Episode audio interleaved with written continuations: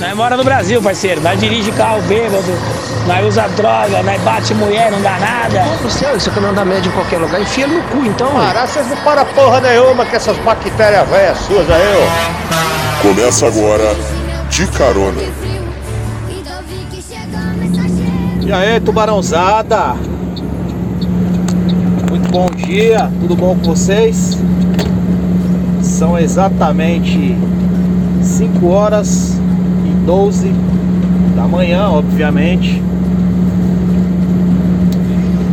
O palco é Rodovia dos Imigrantes, sentido Itu. Vamos descarregar ali algumas alguns insumos aí para fabricação de embalagens plásticas. E tem que chegar lá às sete e meia da manhã. Eu adoro acordar cedo, sabe? Esse horário assim de madrugada. Quem gosta de acordar cedo, né, galera? Eu particularmente aí eu não, não, não sou muito fã de acordar antes das sete da manhã não, ó. Depois entre 6 e meia, 7 horas tá bom pra caramba pra mim, mas antes disso aí, 5, 4 horas aí, não, não gosto muito não, sabe? Que é o momento aí que eu, que eu tenho o melhor sono. Assim, da, da meia-noite até as 4 da manhã, eu acordo várias vezes pra, pra ir no banheiro, pra tomar água, pra mandar o cachorro calar a boca. Então não tenho, não tenho muito sono, sono muito pesado assim. Meu sono é leve até as 4 da manhã. Só que das 5 até as 7 mais ou menos é o melhor momento do sono, que é o momento que eu não acordo pra nada. Pode estar tá caindo o mundo. Mas fazer o que, né? Tem que trabalhar, tem que colocar o pão na mesa e tem que se sujeitar a horários aí, né? A gente não é patrão ainda, e tem que dançar conforme a música, infelizmente, né? ou felizmente, dependendo aí do ponto de vista de cada um. Ah, pois é, galera, estamos chegando aí na, na reta final aí, né? Último episódio da série. Talvez, talvez, não é certo ainda, possa ter outros 10 episódios, tudo. Falando aí Tendo um pouco mais de interação com vocês aí, quem sabe também, vocês deixando sugestões no e-mail, é, mandando e-mail, contando até a história de vocês aí se vocês quiserem também. Não tem problema, pedindo algum assunto específico, pra estar tá falando alguma coisa específica também. Estamos aí, galera, beleza? Mas por enquanto, esse lance aí dos próximos 10 episódios aí ainda não tá. não está sacramentado.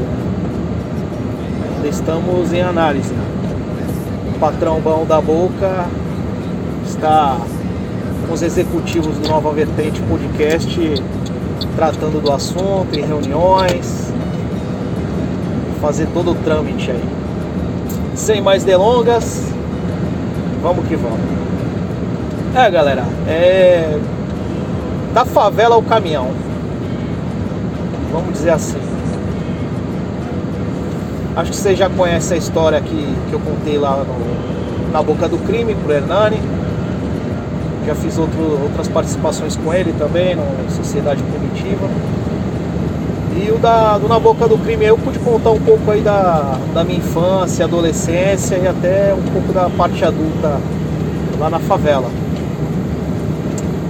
Contei como é que eu, como é que eu saí de lá, tudo. Mas eu não, não, não, dei um pouco assim a receita do bolo que eu fiz. E obviamente o que serve para mim pode não servir para muitos de vocês, né? Mas pode dar uma elucidada aí que às vezes você tá num trabalho ruim, você quer mudar, você quer você quer ter um padrão de vida melhor, você quer melhorar de situação, ou até mesmo sair desse trabalho e arrumar um outro melhor, e não tá um pouco assim é ligado em você próprio. Ligado em você próprio. Igual aqui na, na, na, firma aqui, às vezes eu não trabalho, fico dois, três dias aí sem trabalhar, igual essa semana mesmo. Eu fiquei sexta, sábado, domingo. Aliás, eu fiquei quinta, sexta, sábado e domingo em casa. Aí segunda eu fiz um trampinho aí de, de, de uma horinha. Depois voltei para casa e trabalhei só ontem para fazer uma coleta, também jogo rápido, demorou metade do dia. E essa coleta é que eu tô indo levar hoje agora.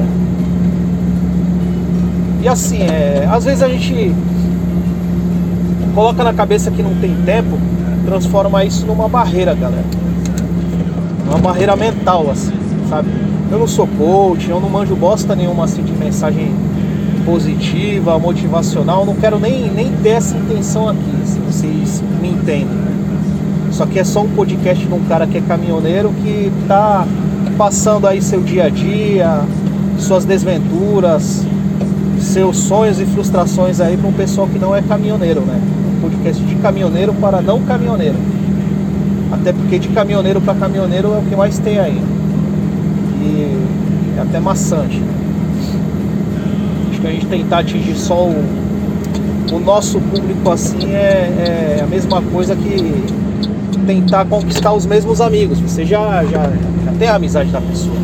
Você não precisa ficar fazendo, reforçando a amizade toda hora. Entende? Então, vamos lá. É, em meados aí de 2002, mais ou menos, comecei a trabalhar de motoboy numa. Aliás, de motoboy não. Vamos lá. Comecei a trabalhar de vendedor numa empresa de transporte de passageiros. E eu entrei com metas ali. Eu sabia que a minha vida não, não iria para frente se eu não tivesse objetivo. Então, ponto de partida de, de, de qualquer um aí que esteja perdido, que esteja perdido, é o ponto de partida. Você enxergar onde você está e aonde você quer chegar. Pode parecer clichê, clichêzão isso aí, mas eu pelo menos eu não vejo uma outra forma de, de você sair da estagnação. É igual o cara que quer, que quer ficar shapeado e acha que é só utilizar bomba, entendeu? Não é isso. Faz parte do processo também. Quando você atingir ali o, o, o seu limite natural, você vai ter que usar o, o esteroide, alguma coisa aí pra tá, pra tá te dando um auxílio aí. Até porque o, o esteroide ele é, vamos dizer assim, 25% do, do, do, trabalho ali, né? Depois ainda de você ter atingido o seu limite natural. Se você não atingir o teu limite natural ainda, é besteira usar anabolizante. Principalmente aí se você tem menos de, de 21 anos. É besteira também. E aí você está ainda naquela fase de crescimento. Mas não é, não é disso que eu quero falar, né, galera? Um cara que já que eu tô voltando a treinar aí depois de um ano parado por conta da pandemia, algumas lesões aí em ombro, perna, tornozelo, essas coisas, então tô conseguindo voltar agora a 80%, porque eu ainda tô com o ombro meio zoado, fazendo fisioterapia. Então tô engrenando aí igual uma locomotiva, né? Na hora que pegar a velocidade sai da frente. Ninguém para. Sangue no olho, mano. Focar na missão e ter sangue no olho. Então é isso aí, ó. Já mais um aí, ó. Então, com sangue nos olhos, com sangue nos olhos, eu pô, entrei na empresa e falei, ó, daqui a um ano eu vou estar tá com a minha primeira moto. Comprar minha primeira moto. Daqui a dois anos eu vou estar tá na segunda. E no terceiro ano na minha terceira. No meu terceiro ano eu vou estar tá trabalhando de motorista, porque motorista era a minha perspectiva, motorista de ônibus naquela época era a minha perspectiva, porque eu não não só tinha um segundo grau, não tinha um, uma orientação assim de ninguém para estar tá poupando dinheiro, estudando, essas coisas, sabe? Que a gente só percebe que faz falta depois de velho. E mesmo depois de velho, se, porra, se tu fazer uma faculdade alguma coisa, pode ser a maior burrada da tua vida, porque tu vai ter gastado dinheiro à toa. Um curso técnico, uma faculdade, porque as oportunidades elas vêm nessa fase que você é jovem. A partir ali dos 17 anos até mais ou menos os teus 25 anos. É o, o divisor de águas na tua vida assim profissional é esse período. É esse período. Algumas profissões você consegue ainda iniciar tardiamente, igual essa profissão aqui que eu trabalho. Não tem preconceito de idade, mas a grande maioria das outras é essa realidade. Se você não tiver não tiver dado o pontapé inicial ali entre os 18 até no máximo aí os 25 anos, tu tá fudido. vai ser peão aí, orelha seca aí pro resto da vida. Essa é a real. E dentro disso daí, galera, eu não tinha essa instrução. Eu achava que aquilo dali seria o, o ápice ali, o máximo do que eu poderia alcançar, tanto profissionalmente como financeiramente, vamos dizer assim. Minha perspectiva de vida ali naquela época era tipo é, arrumar uma namoradinha, é, juntar os panos de bunda, fazer um filho nela e continuar morando na favela. Sabe? É, aí hoje eu paro pra pensar, porra, graças a Deus até hoje eu não tive filho com nenhuma das mulheres que eu, que eu me envolvi nesse período, sabe? E também já tive isso como sonho, ter um filho tudo, mas hoje em dia já não é mais o meu sonho, sabe? Eu já deixei isso daí meio que uma caixinha ali num baú ali, amanhã ou depois aí, se acontecer pela vontade de Deus, beleza. Se não acontecer, tá melhor ainda, sabe? Está melhor ainda. O mundo não está proporcionando isso daí. E dentro disso daí, galera, eu entrei focado lá, parei de, de com as noitadas, com as baladas, comecei a guardar um dinheiro e com seis meses eu já estava com a minha moto na mão. Porra, de um ano você baixar para seis meses, olha que firmeza. Passado outros seis meses, eu já estava com a minha segunda moto. Passado outros seis meses, eu já estava na terceira moto, ou seja, eu tinha planejado três anos, só que eu realizei um ano e meio, tendo uma certa disciplina, guardando praticamente tudo que eu ganhava. Ajudar em casa eu ajudava o quê? Com o vale alimentação que essa empresa proporcionava e a cesta básica, então tipo assim, é, essa parte de compra de mês e, e alimentação em casa era por minha conta. Como eu tinha um horário na rua, assim, eu trabalhava na rua. Nos primeiros seis meses eu trabalhava de, de vendedor e depois eu passei para motoboy, então quando eu tava com fome, quando eu tava no meu horário de almoço, eu em casa almoçava e voltava para a firma. Vocês entendem? Com a minha primeira moto, eu já consegui dar passos maiores, porque eu trabalhava de manhã na empresa e de noite eu entregava pizza em pizzaria. E me mantive assim durante um bom tempo, nesses dois trabalhos, guardando dinheiro sempre, sempre, sempre, sempre, sempre. Aquele lance de guardar o dinheiro embaixo do colchão era mais ou menos isso aí. É mais ou menos isso aí. E chegou um dado momento, é, tanto ver o meu irmão reclamando, meu irmão trabalhava lá nessa empresa, foi ele que me colocou até na época. Foi um QI que eu precisei usar, que naquela época ali, 2000, década de 2000 ali, era um pouco mais difícil você conseguir trabalho só com só com a cara e a coragem. Aí meu irmão vivia se queixando que era uma merda o trabalho, tudo. Só que ele já tá há mais de 30 anos lá, ele tá até hoje lá, tá mais de 30 anos nessa empresa. E no largo osso, reclame no largo osso. E eu não quero isso pra minha vida, uma vida de merda, estressado pra caralho. Não que, que dirigir caminhão não seja estressante, só que carga não reclama, né? Carga não fala. Você pega uns filha da puta no trânsito aí, mas não é toda hora você não tem que lidar com o ser humano, que o ser humano eu acho que é a pior espécie para a gente lidar, né? Tem que ter muito jogo de cintura e se você perde as estribeiras aí lidando com o público, por mais que você tenha, vamos supor, 30 anos de bons serviços prestados, um minuto que você tenha de, de desequilíbrio já, já é o suficiente para você perder tudo. Então eu tava focado ali em arrumar alguma coisa. Aí vai daqui, vai dali, nada. Aí eis que surge a ideia mirabolante de comprar um caminhão, comprei tudo. Acredito que essa história eu também já tenha contado, que eu acabei posteriormente falindo. Eu estava com o meu segundo caminhão, tive que voltar a trabalhar para os outros. Eu trabalho para os outros até hoje. E eu vou pular agora para 2014 que foi o ano que eu, que eu estava saindo de uma das melhores empresas que eu trabalhei financeiramente. Isso daí naquela época, 2014, eu ganhando praticamente o que eu ganho hoje em dia aqui. Então era bastante coisa para a época. E de benefícios era até muito mais do que aqui.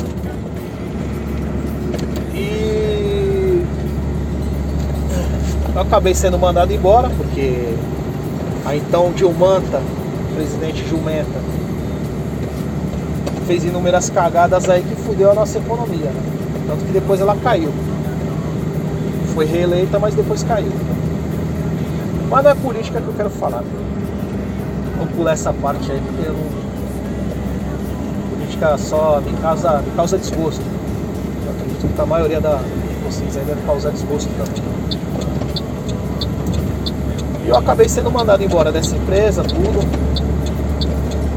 Cheio de conta, porque não pensava na manhã, não pensava em nada. Era só balada, só putaria, só gastar dinheiro que não tinha com mulher. E o que, que eu fiz? Eu só tinha um carro quitado, paguei as contas que devia, fiquei com dinheiro para me manter durante alguns meses enquanto procurava trabalho. Tava difícil. Para ter uma ideia, eu fui mandado embora em março. Só fui conseguir arrumar trabalho em dezembro daquele ano. Só para vocês terem uma ideia. E em dezembro daquele ano eu acabei arrumando um trabalho que não era nem na, no caminhão, na carreta, né? Era um caminhãozinho Munk, aquele que tem o, o bracinho hidráulico atrás. E também fazendo como se fosse o motorista da equipe do pessoal da Petrobras. Um trabalho interno e externo. E nesse trabalho eu trabalhava 5 horas por dia no máximo, nessa empreiteira não fazia nada, absolutamente nada, nada, nada, nada, nada, nada, nada. Os caras era só apertador de botão, então se precisasse levar eles em algum lugar para fechar ou abrir alguma válvula, era o máximo assim no, no dia de trabalho. Às vezes não tinha isso, às vezes eu dormia no carro, às vezes eu ficava lendo, ficava lendo na internet, jogando no celular, enfim. Aí eu com o carro parado, tudo, que eu tinha que levar o, o caminhonete da empresa para casa, ficava comigo.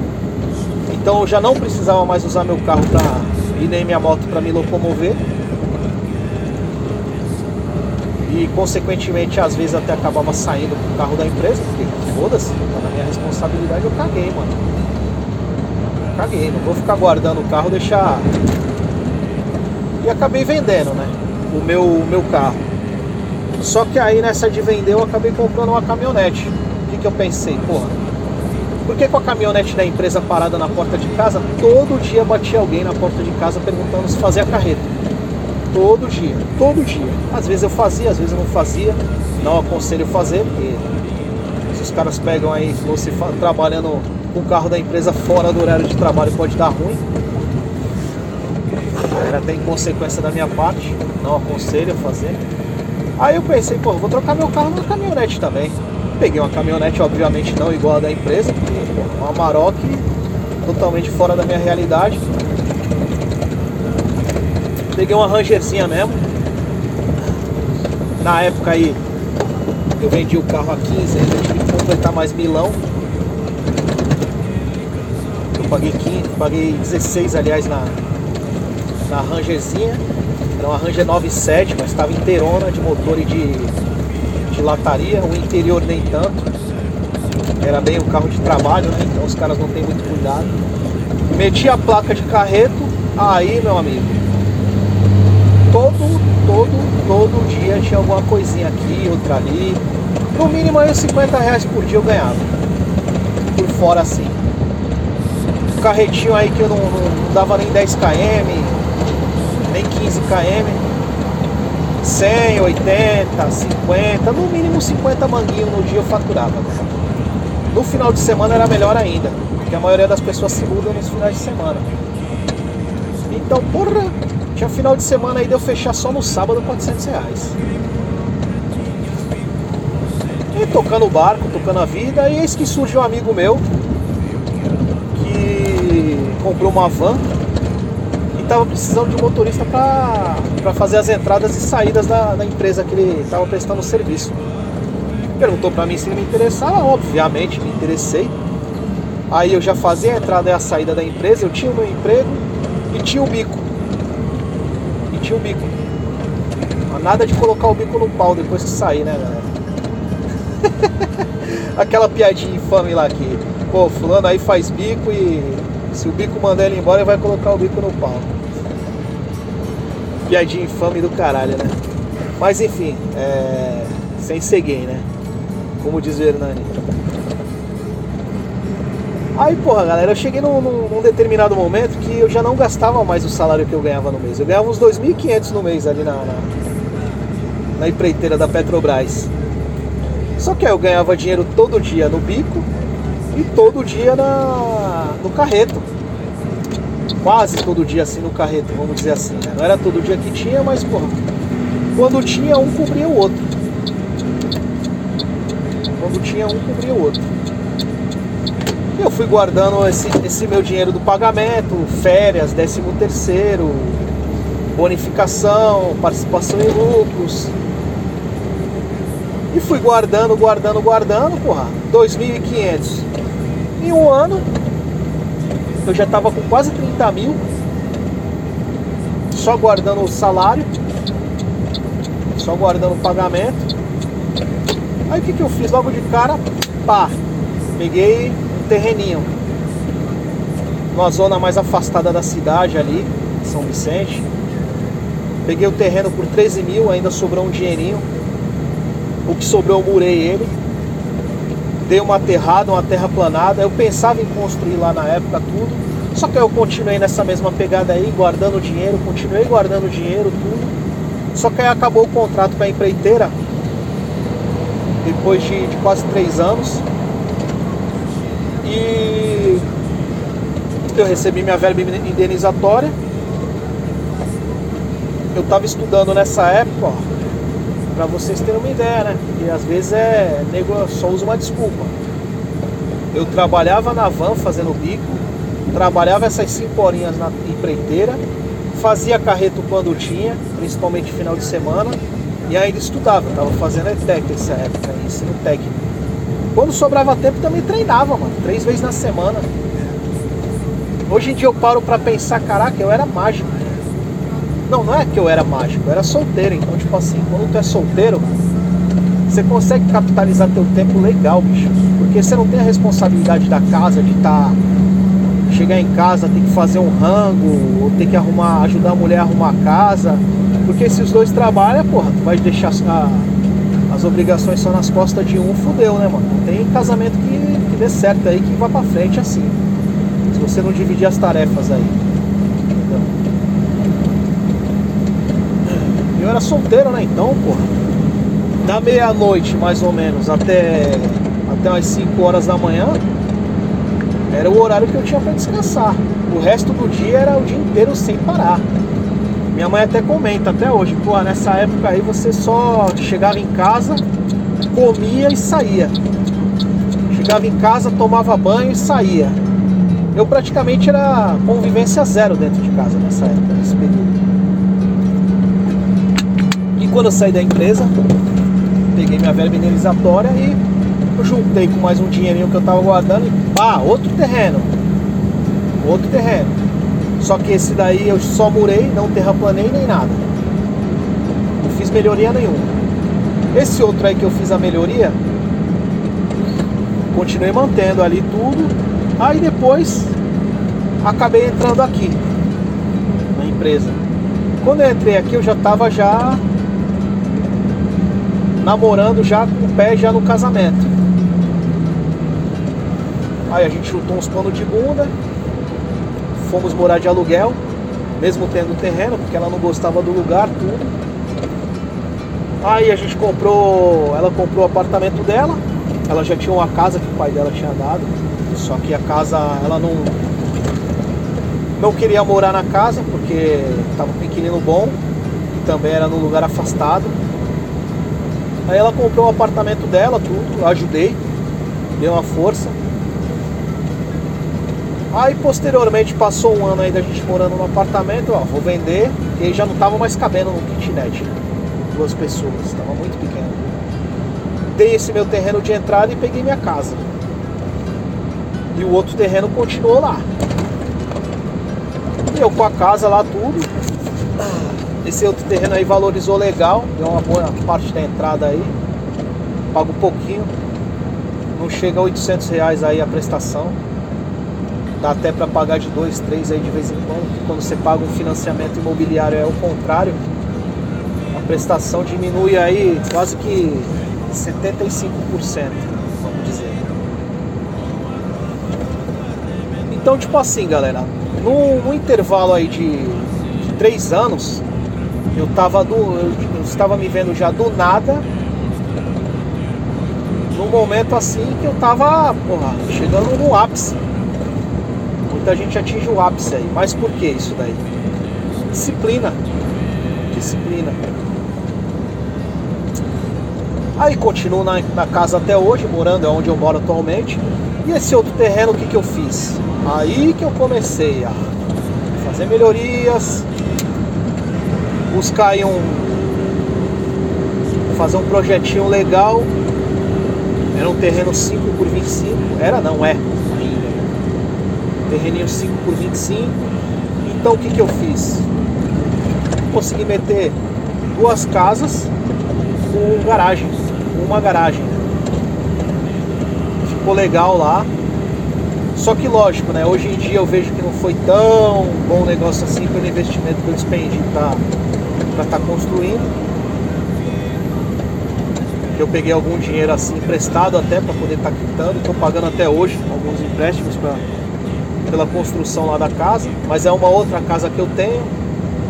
No terreno, são duas casas na verdade, né? Num terreno e hoje eu consigo ali um aluguelzinho ali, eu consigo pelo menos ali uns 1.500 aí de aluguel. Cada casa ali tá alugada por 750, porque o bairro não é um bairro lá, essas coisas tudo. Então o que eu quero dizer é o que, galera?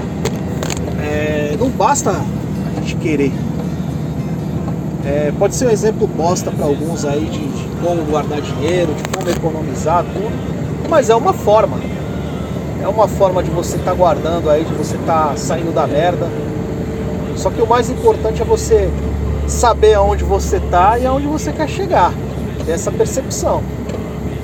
Se você estiver na merda e não fizer um, um movimento para si próprio, ninguém vai fazer. Entende? E um negócio assim que eu vejo, lá onde eu morava lá na favela, é, vou falar até o nome da favela, eu morava no Cacheta. Onde tem MC famosinho, neguinho do Cacheta foi meu vizinho Júlio aí por muitos anos. Depois até ele mudou de lá, nem ele mora mais lá. Só vai lá pra, pra visitar os parentes dele, tudo. E é um cara que ajuda, ajudou muito a mãe dele, tirou a mãe dele de lá também. É um cara muito querido porque assim, eu não, não, não tenho assim admiração pelo trabalho dele, mas a pessoa dele é, é o mesmo cara que eu conheço assim há quase 30 anos, vamos dizer assim. É o mesmo cara. Eu morei lá há 26 anos. É o mesmo cara, mano.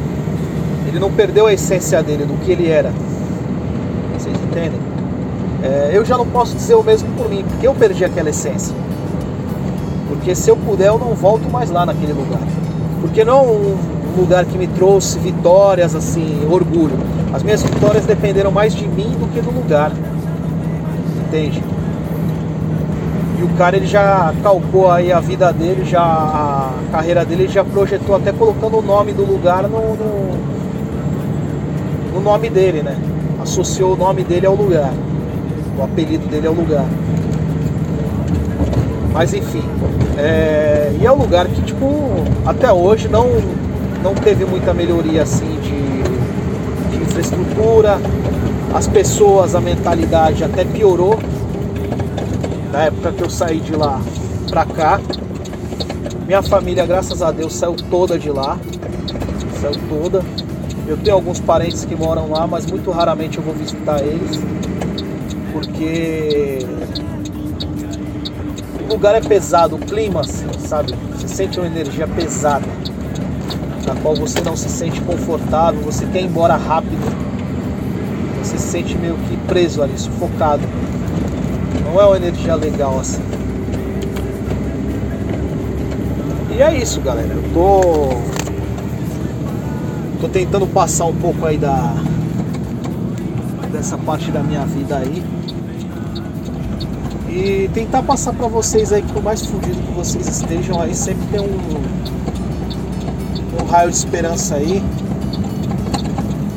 Nem tudo tá, tá perdido, nem toda profissão é uma merda. A reflexão que eu queria deixar aqui é que às vezes você está num trabalho ruim e você pode aproveitar esses momentos aí de. Por exemplo, você trabalha de tarde, o dia inteiro, das 8 da manhã até as 6 da tarde, pô, à noite aí, fazer um esforço para estar tá engrenando aí um segundo trampo, aí uma segunda profissão, ou aprendendo uma, uma nova, né, um curso, alguma coisa assim que vai te levar. Mas não pensar só no dinheiro, né? pensar na, na, na tua situação de vida, na sua vida, como vai estar depois que você, você tiver o resultado desse sacrifício. Sair dessa, dessa estagnação. Não adianta a gente reclamar e não se coçar pra, pra mudar a nossa realidade. Eu acho que vocês já ouviram pra caralho isso daí também. Isso daí é coisa batida pra caramba, mas. Mas enfim, né? A gente. A gente sempre tem que estar focando aí na. sair da bosta.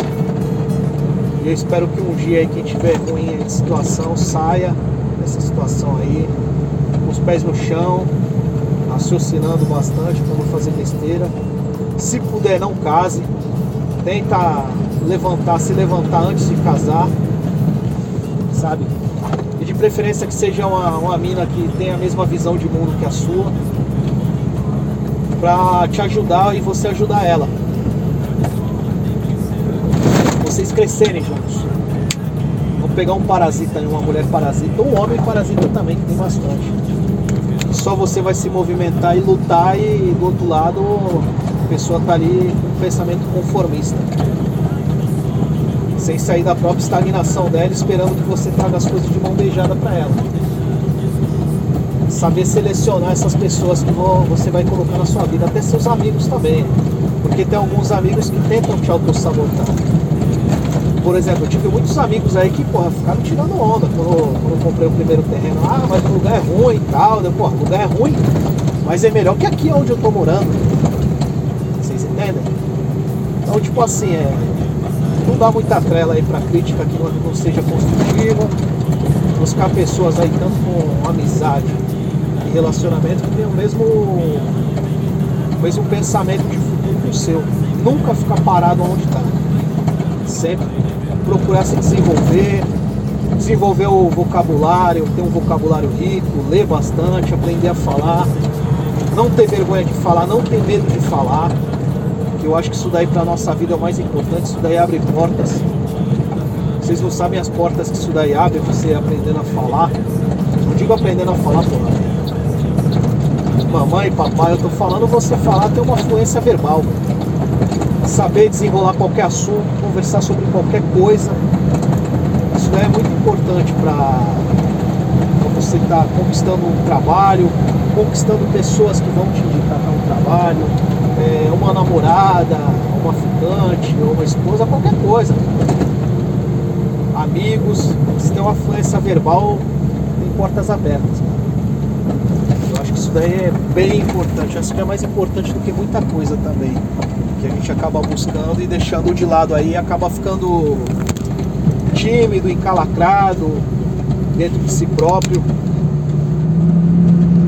E é isso aí, galera. Que eu espero para vocês aí.